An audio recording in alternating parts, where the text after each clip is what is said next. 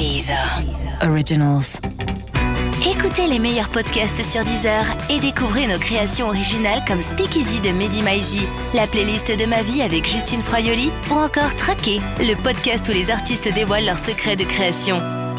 Bonjour, je suis David Castello-Lopez et vous écoutez SMT, le podcast où on s'engueule avec amour.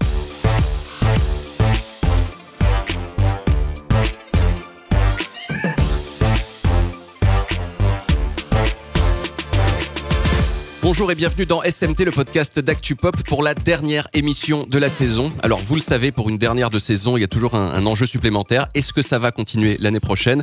Un peu comme les Gilets jaunes, mais en podcast.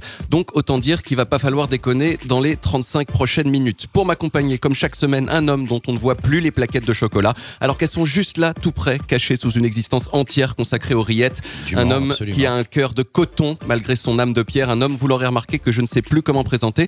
Alors je fais des phrases qui veulent rien dire. Thomas, de quoi on va parler aujourd'hui? Non, mais surtout, je suis très étonné. Vous, êtes- vous n'êtes pas dans l'émission de la semaine prochaine. Oh, C'est dommage. Eh bien, nous allons parler du rap de Yankee.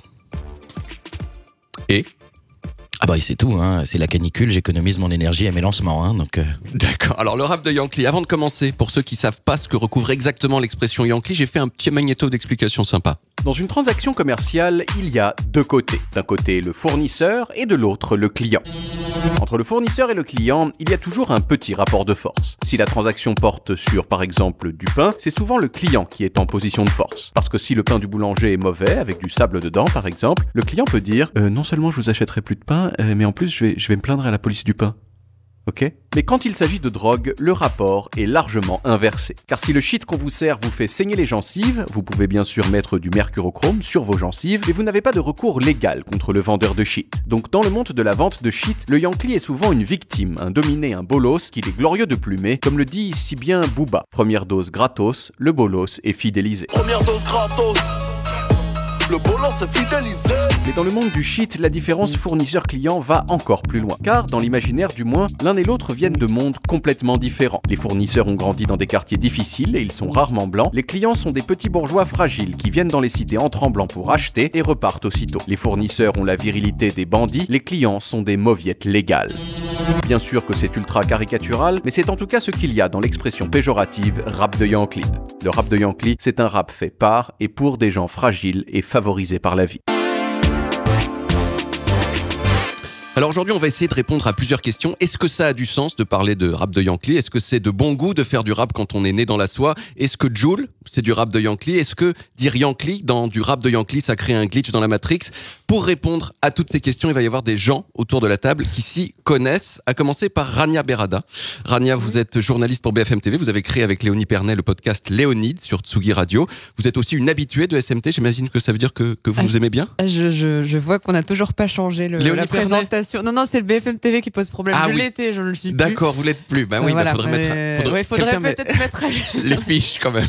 Mais bonjour quand même. Bonjour. Salam alaikum. À ses côtés, il est journaliste rap. Il a fondé le site L'ABCDR du son et anime le podcast Speakeasy sur Deezer. On a entendu votre nom hein, dans les Deezer Originals. Tout à fait. Mais voilà. Absolument. Aussi, Mehdi Maizi. Salut, ça va? Pour les accompagner, enfin, il est ingénieur du son, réalisateur audio et co-créateur de la maison de podcast Fréquence Moderne. Il est aussi chroniqueur dans Culture 2000, un podcast de culture générale, et dans le podcast de cinéma Deux heures de perdu. Voici Greg Cook. bonjour. Alors, dans mon magnéto, j'ai volontairement pas beaucoup parlé de musique parce que je préfère que ce soit vous qui le fassiez. Greg Cook, le, le rap de Yankee, pour vous, c'est quoi si tant est que c'est quelque chose? Moi déjà, je veux dire que j'ai été Yankee. Hein. Je le suis plus aujourd'hui, mais j'ai fréquenté les, les cages d'escalier avec des mecs parfois cagoulés. Bon, voilà, c'est toujours des expériences qui sont un peu bizarres, mais j'ai eu l'intelligence de ne pas faire de rap. c'est ça la différence. Le rap de Yankee, je pense que vous l'avez pas mal défini. Selon moi, c'est un peu une, une évolution euh, logique euh, de la démocratisation du rap. C'est quand même une musique qui est assez vieille. Commence à avoir 30 ans, 40 ans.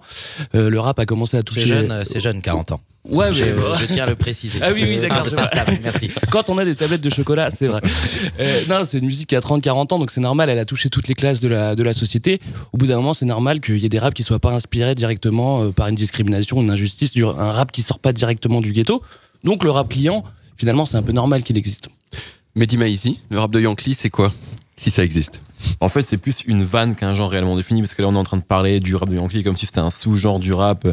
comme si c'était du grunge ou du. Enfin, c'est d'abord une vanne, en fait, avant d'être un genre musical, parce qu'en fait, dans ce qu'on va mettre rap de Yankee, il y a énormément de gens qui font un rap qui est extrêmement différent. C'est très. Enfin, il n'y a pas vraiment de lien musical entre l'homme pâle et Vald. Donc en réalité, ce qui, si on mettons les pieds dans le plat, Oui. quand on dit rap de Yankee, généralement, les gens veulent dire rap de blanc. Voilà, et ça veut encore moins dire de choses, parce que dans l'histoire du rap français, dans la, si vous prenez là, je sais pas, les, trois groupes, on va dire un peu historiques du rap français qui sont IAM, NTM, Assassin, ben c'était le rap en France, ça n'a jamais été une musique communautaire. Il y a toujours eu finalement des groupes relativement métissés, avec des blancs, des noirs, des arabes. Bref, ça, on ne sait pas comme aux États-Unis où effectivement ça, les, les origines de cette musique-là sont un peu plus euh, communautaires. Donc en fait, aujourd'hui, comme effectivement il y a de plus en plus de rappeurs blancs ces dernières années qui ont eu énormément de succès, qui ont les cheveux longs, qui ont des thématiques qui effectivement sont pas les thématiques peut-être euh, historiques du rap français, on les a mis dans cette case rap de Yankee qui, je le répète, est une vanne faite par des gens qu'on peut trouver drôle ou pas drôle, mais c'est pas un vrai genre musical en fait. C'est surtout une sorte de dénomination pour parler de oh regardez euh, Romo Elvis, Nekfeu, Vald, Lorenzo, etc. Tous ces rappeurs qui ont trusté les hauts des charts ces dernières années et euh, qui en fait ont comme seul point commun leur pigmentation en réalité. Parce que musicalement, il y, a- il y a parfois il y a zéro point commun entre certains d'entre eux. Rania Berada, le, le rap je de pense Yankee. que, que ça se pense euh, peut-être en termes de couleur de peau, mais je pense qu'il y a d'autres dimensions à prendre en compte quand on parle de rap de Yankee, parce que en fait, il y a, il y a aussi des rappeurs noirs qui peuvent euh, être euh, traités de rappeurs de Yankee.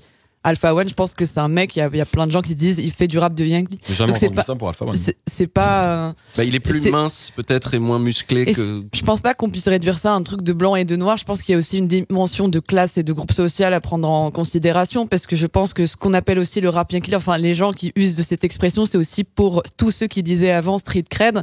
C'est juste que maintenant street cred, c'est un truc un peu beauf quoi à dire. Du coup, les gens euh, prennent cette expression-là pour dire en fait, il a pas été forgé par la rue, il sait pas de quoi il parle. C'est un mec qui a été favorisé. Ça peut aussi vouloir recouvrir euh, une classe moyenne euh, ou euh, une petite bourgeoisie aussi quand on dit ça.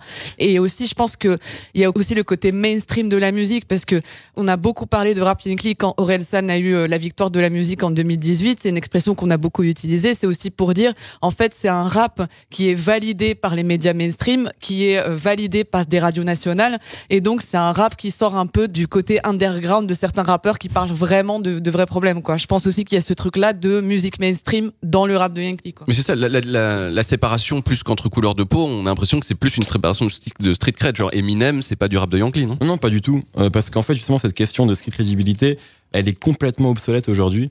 Et aujourd'hui, un rappeur comme Val, qui peut être considéré comme Yankee, et qui se revendique lui-même Yankee, il voulait appeler son album le soulèvement des Yankees. C'est pour dire, il est complètement respecté dans le rap français. Donc là où, effectivement, on peut... Mais comme le fils Cassel, hein. Ouais, absolument, bien sûr, tout à fait. Il, il a- il a fait son Sauf, aussi, quoi. sauf qu'à l'époque, jamais on parlait de rap de Yankee pour un quelqu'un comme Ouais, Rockin' C'est ça je le dire. savait pas trop aussi pour Assassin au début. En quoi. fait, c'était ouais, exactement. Même, je suis sûr, c'est que c'était même pas une critique qu'on a faite à Mhm. Assassin. Et je veux dire, en fait, c'est pour ça que je reviens sur le truc, c'est qu'aujourd'hui, quand on dit, enfin, qui parle de rap de Yankee? Jamais les médias traditionnels vont parler de rap de Yankee. C'est uniquement une vanne à l'intérieur de l'écosystème rap. Et je répète pour dire que c'est une vanne qu'on peut trouver bonne ou déplacée, mais ça a jamais été un reproche en fait, puisque Vald, il rappe avec Fianso, il rappe avec Caris, il rappe avec tous les rappeurs les plus street, alors qu'il est Yankee. Enfin, encore une fois, et je mets des énormes guillemets quand je dis ça. Ils sont Oui, gros, je vois, ils vous sont faites pas, vos doigts, ils des sont gros. pas très visibles dans le podcast, donc il faudrait qu'on trouve un Tout bruit, une à pour fait, le. ouais, bah, mais je compte sur vous. Je Voilà. compte sur- voilà, je- Mais à chaque fois que je ferai Je- ça, si tu peux faire Moi, je ça, merci. oui, oui. Mais c'est juste pour dire qu'en fait, c'est pas un reproche. Là où, effectivement, avant, on pouvait reprocher il y a 10-15 ans le manque de street crédibilité à des rappeurs. Là, en fait, aujourd'hui, les gens ont compris qu'on pouvait venir de n'importe où, faire du rap et être meilleur que les autres. Donc, c'est vraiment, c'est de la vanne, quoi. C'est de la pure vanne. C'est c'est de la Greg vanne, Cook. mais c'est vrai que ça peut évoluer. Moi, je me rappelle quand, par exemple, je prends un exemple, hein, euh, première consultation qui sort en 96. Ouais. Au début, c'était vraiment du, Album du- de Doc Gynéco. juste. Ouais, ouais, Oui, le de Doc Gynéco. Au début, c'est quand même un, un album de Lascar, justement. Lui, il a de la street cred et tout. Absolument. 10-15 ans après, il est surtout écouté par les mecs d'HEC. Oui, mais il a voté. Sarkozy entre Oui. les deux, hein, ça. ouais. Mais du coup, comme quoi tu peux évoluer, Yankee, euh, si la conjoncture le Mais alors, permet. quoi. justement, la question, c'est quand on dit rap de Yankee, euh, même la vanne, est-ce qu'elle s'adresse euh, aux gens qui font le rap de Yankee, donc qui sont des Yankees qui font du rap, ou alors est-ce que aux gens qui écoutent euh, Bah, aux cette gens, musique-là. bah, c'est exactement ce que j'allais dire aux gens qui écoutent aussi parce que je pense que dans cette vanne de rap de Yankee il y a aussi une description on va dire des gens qui vont au concert euh, de, de Nekfeu ou de Lampal ou de je pense que dans, dans l'imaginaire des gens qui utilisent le rap de Yankee c'est aussi de dire en fait t'as vu ton public c'est des gens à qui on pourrait ba- euh, vendre une barre de shit 10 balles 50 balles. Il y a aussi ce truc là dans le, le rap de Yankee c'est aussi qui écoute cette musique là et on a et les gens qui disent rap de Yankee s'adresser aux rappeurs mais c'est aussi de dire en fait les gens qui t'écoutent c'est des Yankees il y a aussi ce truc là Ce qui est en Je vrai pense. euh, super euh, ironique parce que quand vous allez au concert de la plupart des rappeurs français, le public, enfin, faut pas croire qu'un concert de Booba, euh, il y, a- y majoritairement des blancs. Pareil, un Oui, il concert était, à Music. il était à Will of Green. Ah, Exactement. Donc en fait, c'est que c'est pas aussi euh, binaire que ça, mais effectivement, euh, je suis tout à fait d'accord. C'est aussi une vanne pour dire regarde à qui tu parles. Après, c'est vrai qu'il y y a des groupes. Enfin, je pense qu'Orelsan, il a ramené aussi une nouvelle, un nouveau public quand il est arrivé. Pareil pour Necfeu et toute l'équipe 1995.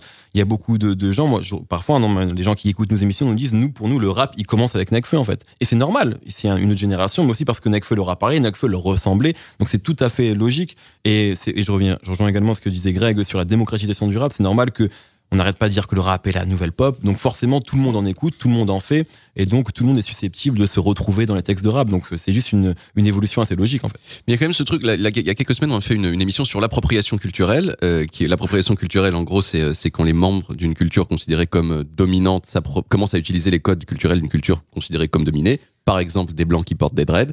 Est-ce que le rap de Yankee, ce serait pas, c'est un peu ce que vous disiez, de l'appropriation culturelle Moi, euh, juste avant ça, je peux quand même saluer la brillance de cet euh, animateur Ouais. qui profite de ce podcast pour renvoyer sur les autres programmes. Exactement. C'est vraiment le roi de la communication digitale. C'est de S'il y avait l'hyperlien. des liens hypertextes de ça. podcast, je pense Oh, qu'il voilà. aurait- ah, ah bon Exactement. Ah, bah, c'est- ah, dommage, je suis désolée. C'est pas grave, ça. Donc, hein, on a oublié la question du coup. Est-ce que, mais rap de Yankee, c'est de l'appropriation culturelle Moi, j'aime bien faire la comparaison avec euh, avec une autre musique contestataire, enfin entre guillemets, qui était le rock. Alors, on avait une Non, mais image. le rock du- est mort, non? Oui, oui, le rock est mort. Non, pas- c'est bien ça, c'est Bah, renvoyez- C'est pour vous, ça, c'est cadeau. Hein.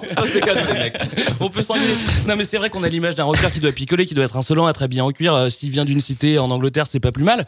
Mais finalement, en fait, euh, il y a eu euh, après quand le rock s'est démocratisé, il y a eu du pop rock. Moi, j'aime bien en Oui, fait. puis même avant ça, il y a eu le, le- le- le clivage mods.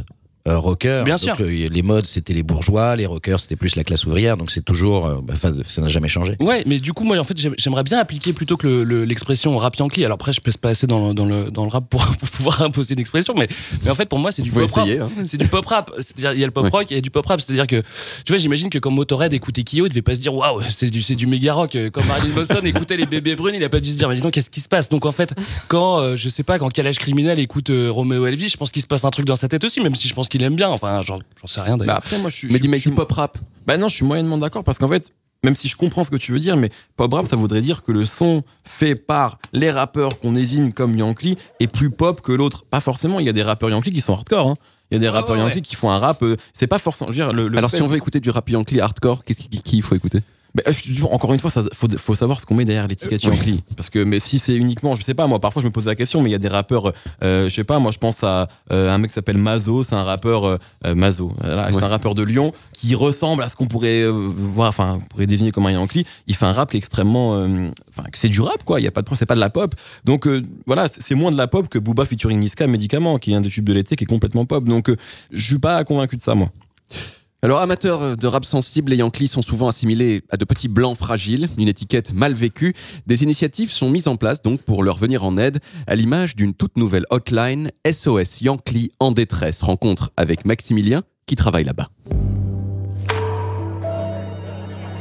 SOS Yankee, j'écoute. Alors on reçoit entre 100 et 200 appels par jour. Ça va du petit bourge qui fait des freestyle rap en soirée au trentenaire qui porte des requins. Maximilien Bernier, Yankee Assistance Manager. Et puis on a beaucoup, beaucoup d'appels de Pierre Sarkozy. Bah tenez, c'est lui. SOS Yankee en détresse, j'écoute. Salam, rouillard Alors non, Pierre, on en a parlé, tu es catholique, ça n'a aucun sens de dire ça. Ah, c'est comme pour Walal Radim. Exactement. Quelle est la raison de ton appel? J'ai acheté une barrette de shit, mais elle a un goût sucré. Vous pensez que c'est du shit de bœuf? Est-ce que tu as essayé d'effriter la barrette, Pierre? Bah oui, ça, ça coule. Blague écrite sur le pojon. Alors je pense qu'il s'agit d'un carambar. Oh non, pas encore. Je transfère ton appel au service victime de terre-terre qui va t'assister. Tu connais la procédure, allez. Salut Pierre. Voilà, donc le, le shit de contrefaçon, c'est en gros 40% des appels. Ah, excusez-moi. SOS Yankee en détresse, bonjour. Aidez-moi, aidez-moi, je vous en supplie. Pouvez-vous me donner votre nom et votre localisation? Où je suis. Il y a des tours, des femmes avec des vêtements plein de couleurs et il y a des auto-écoles partout. Oui, oui, c'est la banlieue, Albéric. Expliquez-moi le problème. Je venais acheter des stupéfiants, je suis tombé sur un gang. Est-ce que vous pouvez me décrire le gang en question? Ils sont noirs ou arabes, je sais pas, ils sont peut-être même les deux. Ils portent des combinaisons vert fluo, ils, ils sont en train de voler des poubelles. Alors, d'accord, Albéric, tout va bien se passer, ce sont juste des éboueurs. Ils vont me tuer. Il faut que je me sauve. Albéric Oh non Albéric, ne bouge surtout pas Albéric Suite à cet incident, Maximilien a été renvoyé pour non-assistance à Yankee en danger. Il a depuis retrouvé du travail comme consultant sur la série En passant pécho. Et oui, on ne dira jamais assez être un Yankee, c'est une activité à risque qui peut même conduire à écouter le rap de Christophe Barbier. Allez, il est encore temps de prouver à 10 heures que cette émission doit vivre une saison de plus, sans quoi je vais devoir retourner vivre au Portugal, où on peut encore vivre d'air pur et de ciment. Et oui, une, blague auto-raciste sur les Portugais. Euh, la question qu'on va poser maintenant, c'est le- celle du rapport entre rap et virilité. Est-ce que le rapport entre le rap et la virilité est en train de changer? Dans l'imaginaire, en tout cas par exemple dans l'imaginaire de certaines personnes, comme euh, Éric Zemmour, le rappeur, ça a souvent été une incarn- incarnation de la virilité. Booba, Caris, euh, Seth Gecko.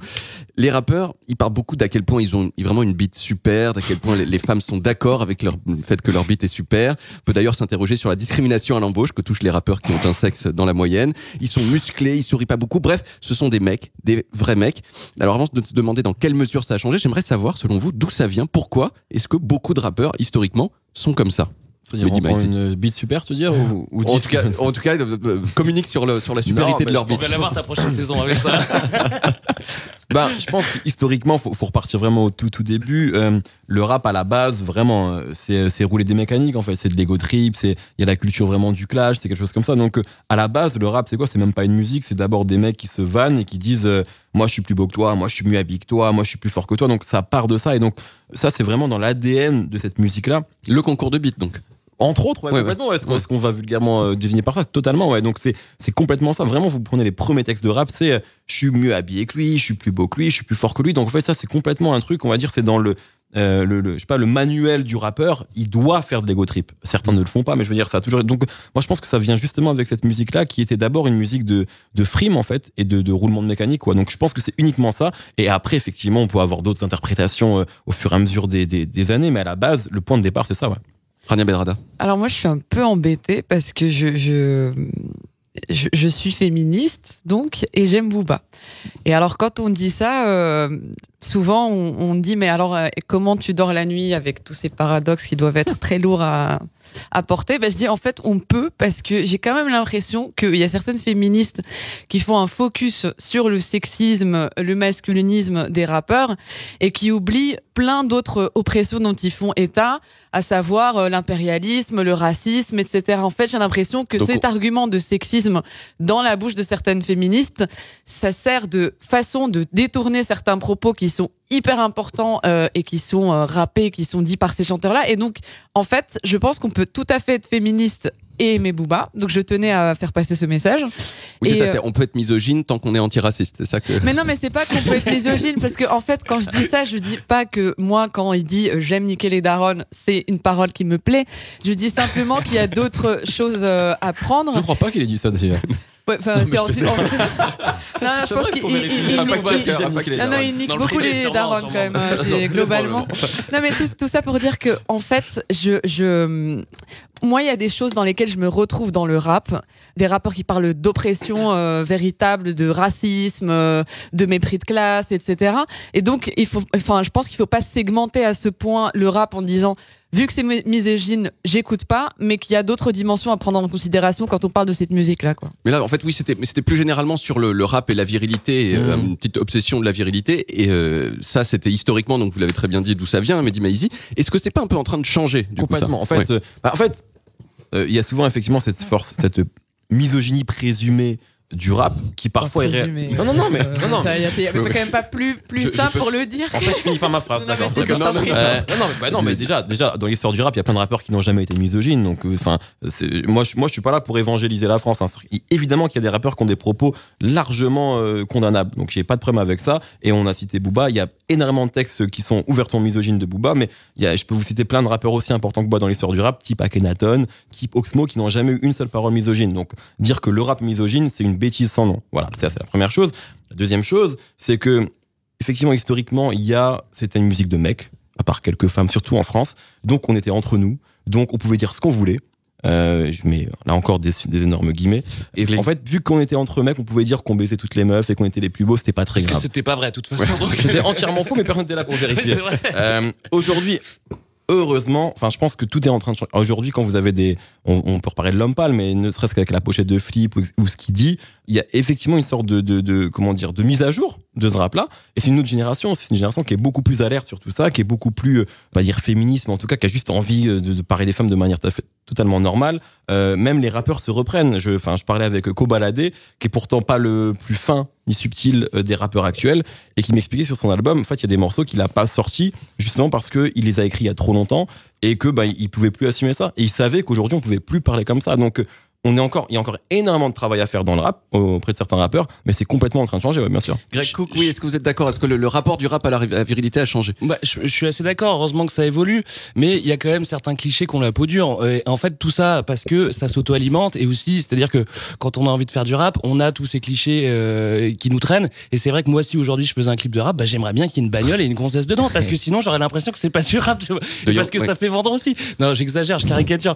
Mais tout ça pour dire qu'en fait, il y a des attitudes qui s'auto-alimentent et il y a parfois des thèmes qui s'auto-alimentent et qui finalement perdurent dans le temps parce qu'ils ont été répétés et répétés. Et ça, je trouve ça, euh, Mais- je trouve ça un petit peu dur. Moi, Non, mais je crois surtout que Greg est en train de faire son coming out Mm. d'artiste, parce qu'il a commencé sa présentation en disant que bon, il n'avait pas encore et que, et que tu n'avais pas encore enregistré ton album. Là, tu parles du clip que tu veux tourner. Attends, attends, attends. Bah, Et après, on va parler de Jules, tu vas voir. Je pense qu'il y a un projet. Il y a un projet. Mehdi Maizi, Je voulais juste rebondir sur ce que disait Greg. Ouais. En fait, il a- quand il dit oui, si je fais un clip et qu'il n'y a pas de meuf, euh, qu'il n'y a pas de grosse voiture, j'ai l'impression de pas faire un clip de rap.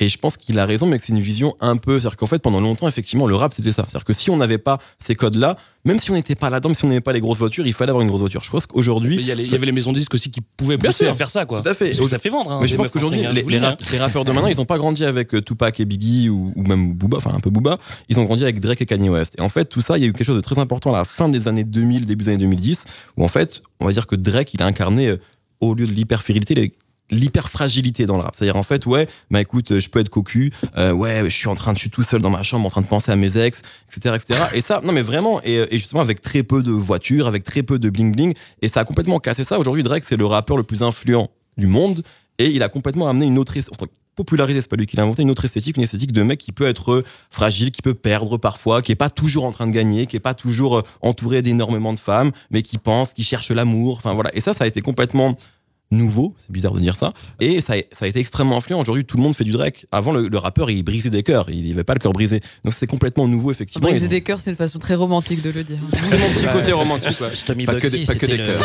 le gangster de l'amour, Stomy Bugsy. Non, mais voilà, donc, il y a- Il y, eu un, avant et un après Drake, c'est-à-dire que c'est lui qui a permis aux rappeurs de dire moi je, je pleure des fois. Ouais, c'est pas le premier, mais on va dire que Peut-être c'est pas le, le premier qui a. Si, si, si, il y avait vraiment ça. Il y a eu énormément de, de parodies, même de Drake qui, Drake qui pleure, qui se plaint tout le temps. Drake, ça a clairement été le point névralgique au moment où ça, ça a switché. Et vu qu'il a eu, il a en plus fait le rap le plus populaire des années 2010, bah, clairement, tout le monde s'est un petit peu engouffré là-dedans. Et ça a permis effectivement aux gens de se livrer davantage et de ne pas être uniquement dans l'hyper-vérité dont on parlait euh, plus tôt.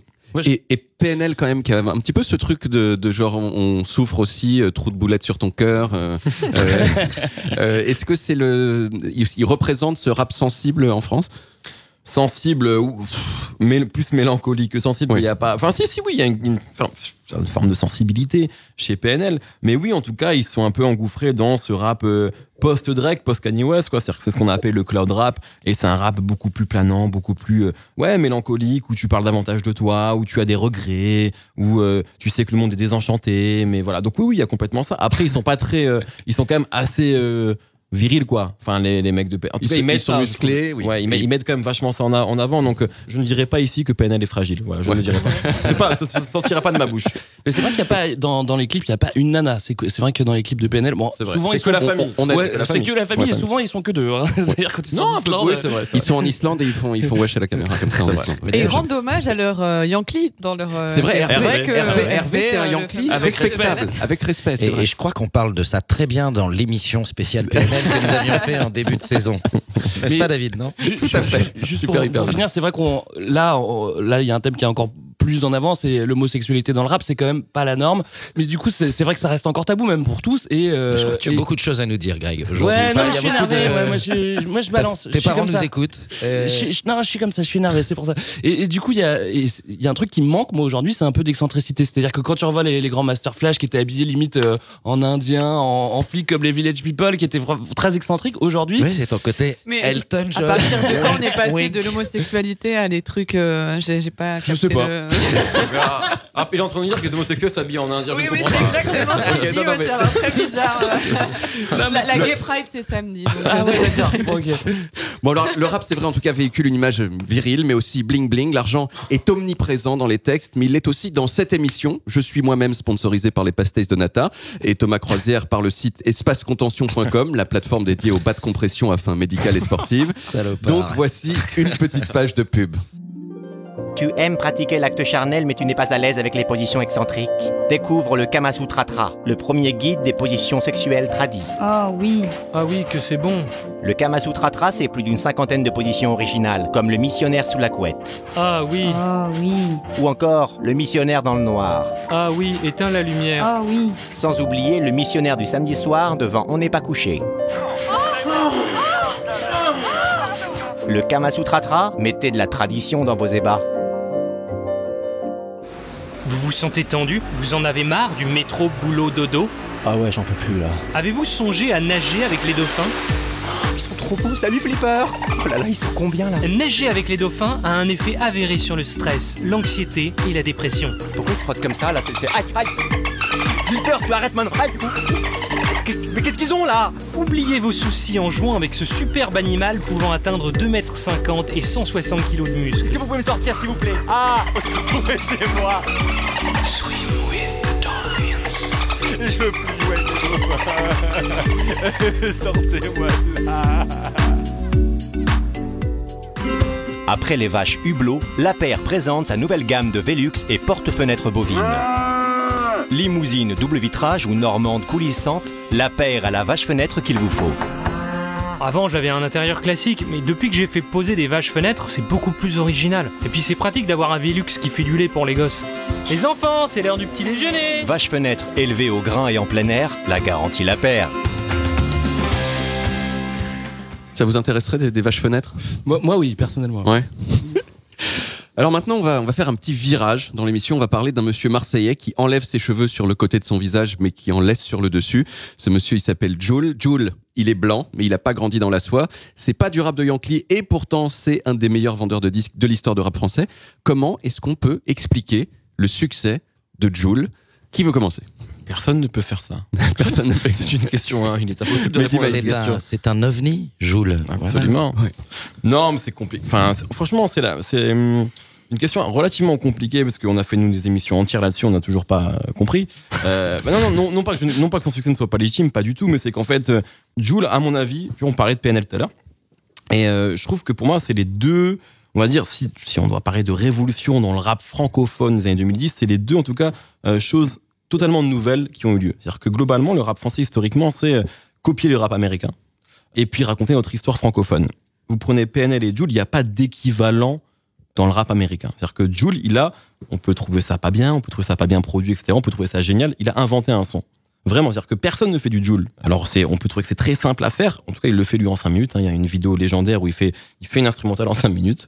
Et com- Euh, comment est-ce qu'on le qualifie d'ailleurs le, le son de Jules Comment est-ce qu'on pourrait le mais c'est Joule, il y a pas Ouais. de il y a pas de- C'est c'est Non mais il y a pas de son, il y a pas de enfin voilà, même Joule enfin a inventé un son dans le sens où il y a énormément de, rappeurs français qui ont essayé de faire du Joule, euh, parfois avec, avec succès, type Naps, qui s'est vachement inspiré de ça, qui sort un album là, ou d'autres qui ont fait du, enfin, ça, ça marche pas du tout. Euh, mais je pense qu'après, euh, indépendamment de son son, qui a trouvé son public et qui trouve un public de plus en plus large, Jules, c'est quelqu'un qui a très vite compris comment fonctionnent les réseaux sociaux et euh, je pense que les gens aiment sa musique, mais aiment Jules. C'est-à-dire que Jules, c'est très compliqué de ne pas l'aimer. Vraiment, on peut le mépriser comme le font beaucoup de médias traditionnels, s'ils le veulent, mais une fois qu'on s'intéresse réellement au personnage, c'est très compliqué de ne pas avoir de l'empathie, de l'affection pour Jules. Et je pense que c'est ce qui se passe. Moi, honnêtement, j'aime, moi, j'aime, je suis pas un grand fan de la musique de Jules. Peu importe, je suis allé le voir en concert, j'ai tout compris.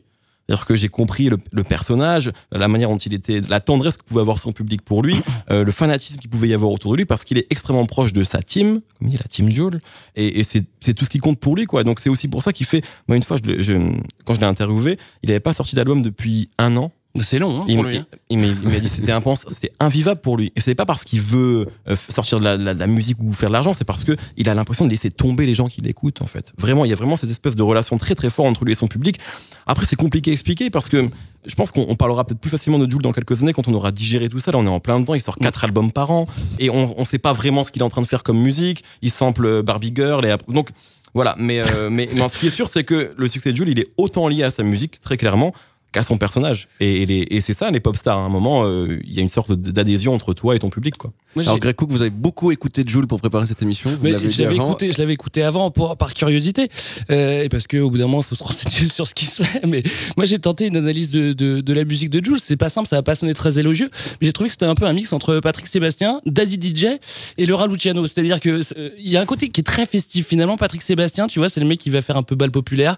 Il va mettre des claviers midi et des trompettes midi, ce qui c'est le, le truc qui sonne le plus le, le- le moins bien au monde dans On la a musique. fait des progrès. mais- Pourtant, il en fait. Il y a des trompettes midi, il y a des mélodies un peu poète-poète, euh, un peu rapides parfois, un peu latino. Du coup, c'est très festif. Et ça, c'est pour moi, c'est le côté euh, Patrick Sébastien. Le côté Daddy DJ, pourquoi je le dis? Parce que c'est également festif. Et il y a un traitement des voix qui est assez extrême, comme Jules sait le faire. Et finalement, quand t'écoutes Daddy DJ, t'en es pas loin non plus. Puis le côté Raluciano, bah, c'est pour avoir des lyrics de rue avec un accent marseillais quand même, parce que c'est important, c'est quand même du rap.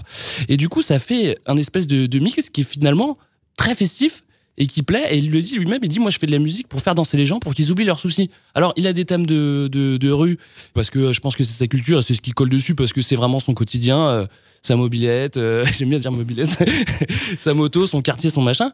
Mais en vrai, il veut juste s'éclater, faire de la musique. Et ça, je trouve ça plutôt, euh, je suis plutôt d'accord avec ça, quoi. Il est plutôt honnête, j'aime bien. Rania Berata, Moi, vous, je- vous n'expliquez pas le succès de, de, Euh, non, de moi, moi, Jules, je si vais pas m'arrêter sur la musique parce que je, je, je trouve vraiment que c'est nul. Mais, euh, mais, euh, mais c'est un mec, on sent qu'il y a quand même beaucoup de proximité avec ce qu'on appelle sa fanbase parce que Jules, c'est un, c'est un mec à qui tu pourrais écrire euh, Attention, poteau, euh, faire trois albums par an, euh, c'est beaucoup trop. Et il peut te répondre dans la minute Oui, oui, t'as raison, je vais peut-être me calmer, je vais y Hmm. réfléchir. Je pense aussi que ce rapport un peu sincère et sans filtre participe de, de la notoriété qu'il a gagné ces dernières années. Il y a aussi un côté euh, je, suis sincère je n'ai pas de filtre et, et je n'ai pas et je pense qu'il a réellement pas de stratégie de communication et il faut aussi dire et le souligner c'est un rapport indépendant donc euh, il, il a pas c'est peut-être un des rares euh, en France à avoir et peut-être même en Europe dans cette ampleur là à avoir le succès qu'il a eu il a pas de maison de disques derrière lui en tout cas euh, enfin je veux dire à part la scène propre.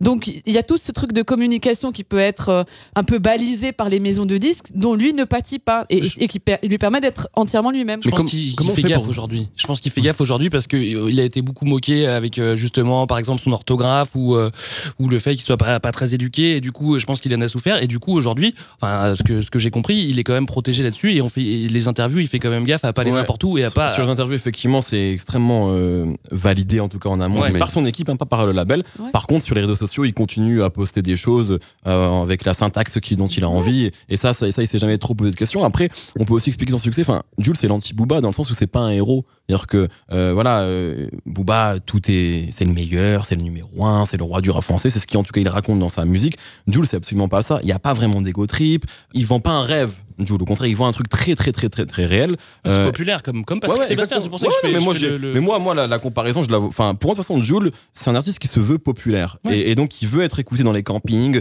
en province, et pas uniquement dans les cités ou dans la hype parisienne. Donc très clairement, Mais oui. Comme euh, Renault à une époque. Ouais, ouais, Comme non, mais, Renault à une époque ouais, qui lui aussi parlait de sa mob. Tu vois.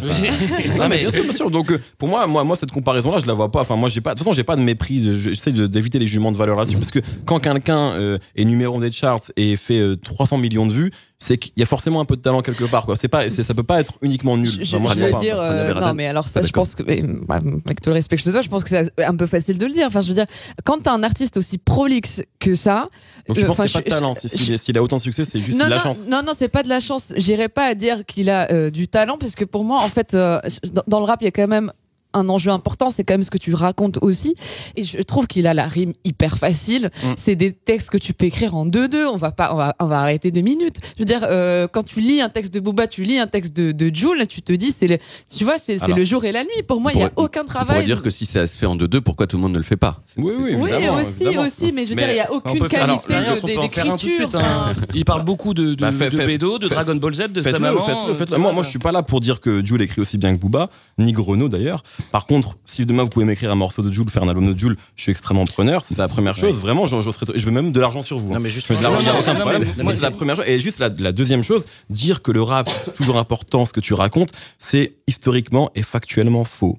C'est-à-dire que le premier tube de rap, c'est, excusez-moi de- d'enfoncer une porte ouverte, c'est Rapper's Delight, enfin Sugar Gang Rapper's Delight. Qui était Il très ne- excentrique hein, d'ailleurs. Oui, tout à fait. comme, comme Jules peut être excentrique, il ne raconte rien, hormis qu'ils vont aller au, à l'Holiday Inn avec des meufs. Ouais, mais tu, mais tu Non, non, peux mais- le raconter bien, ça. C'est ça que je Mais- veux dire. que tu peux prendre n'importe quel thème. il y Après, il y a des trucs de facilité. En fait. Ben non, mais il y a des morceaux de Jules que je trouve euh, extrêmement bien racontés. Après, tu as le droit d'être en désaccord avec ça, mais dire que tous les morceaux de Jules sur genre les 376 morceaux qu'il a sortis depuis le début de sa carrière sont nuls, c'est pas possible en fait. Quand on a ce succès là, il y a forcément du talent. Alors ça, c'est une question. Et c'est pas parce- pas que ça a l'air simple que c'est né- né- nécessairement facile. En fait, c'est Ouais, absolument. de- depuis le début de la pop, Absolument. c'est toujours ça. hein. C'est compliqué d'écrire obladi oblada. Euh, Ouais. ça a l'air Bien sûr. simple. mais... alors comment on fait quand même pour sortir quatre albums par an. Comment c'est possible? Mais c'est ça qui est honorable. Et c'est pour ça que c'est vrai que c'est pas si facile et que Jules, moi je, je le respecte pour ça parce que j'ai regardé un petit peu son histoire.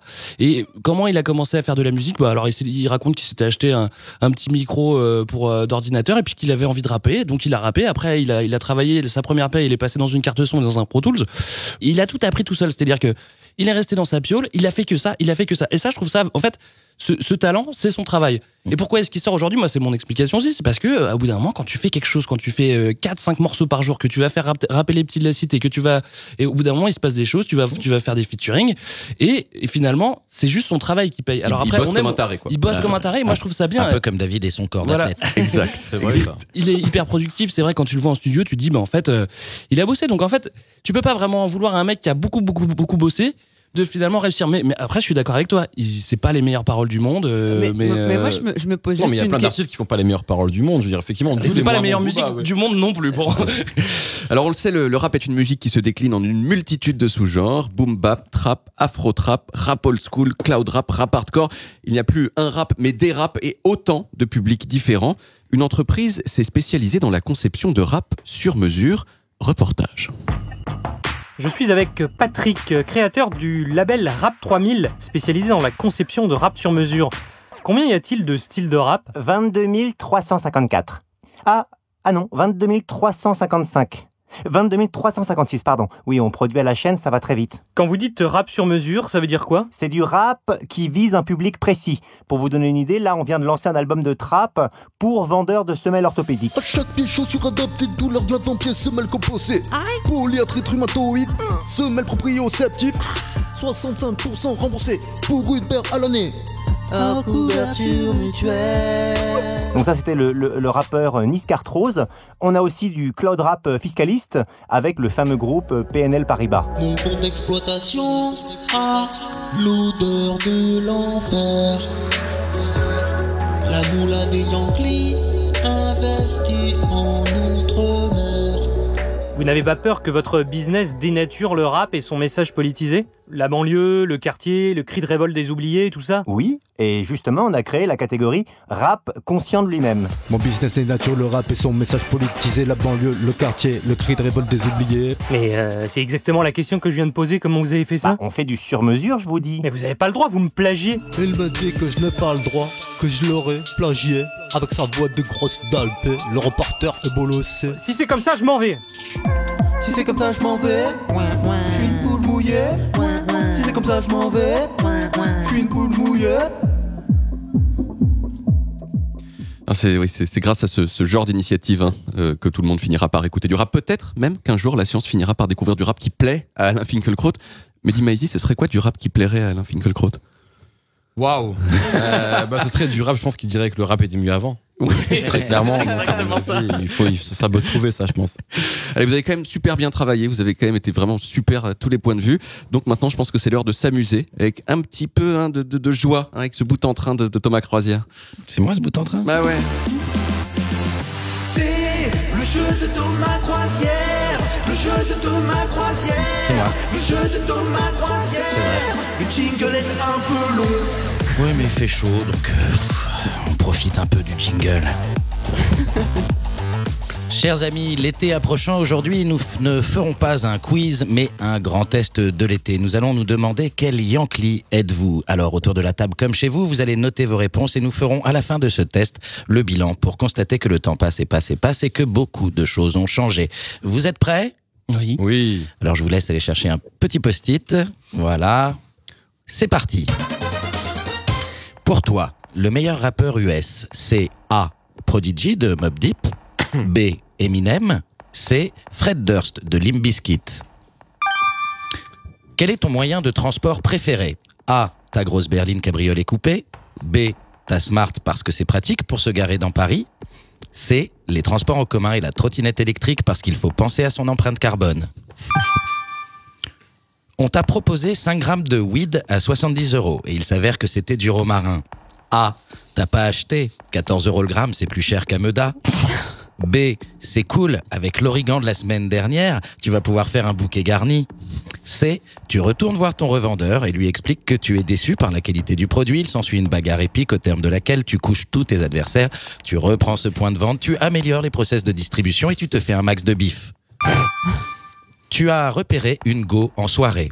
Réponse A, tu laisses dépasser une liasse de billets de ta poche. Réponse B, tu récites des punchlines de l'homme pâle comme j'ai de l'or dans les couilles, il faut me sucer pour le croire, en te resservant du vin naturel sans sulfite.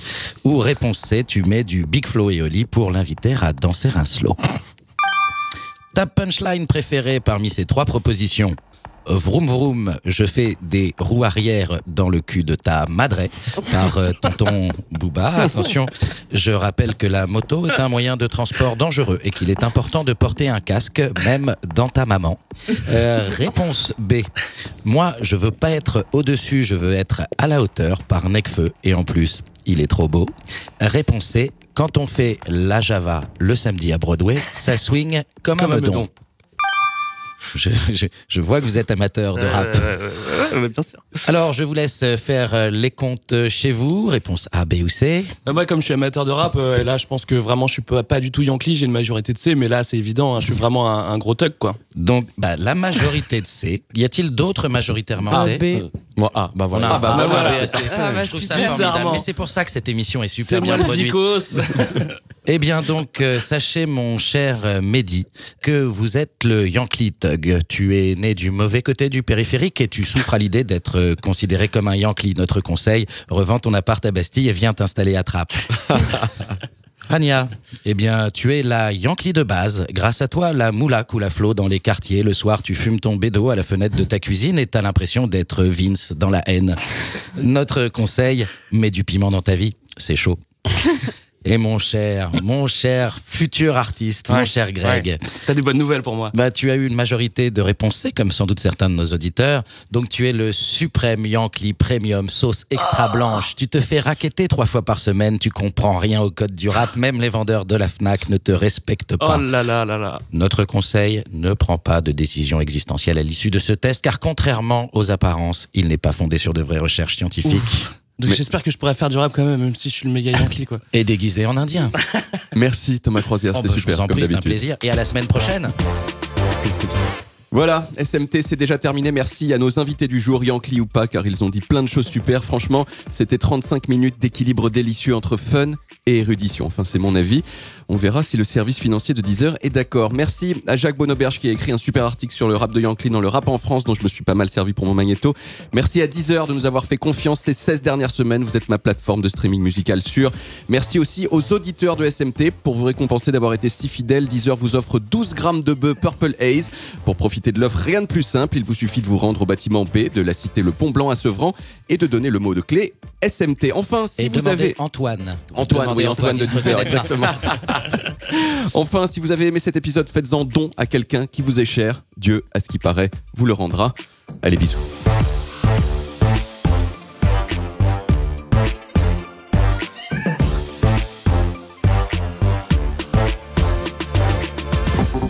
Deezer. Originals.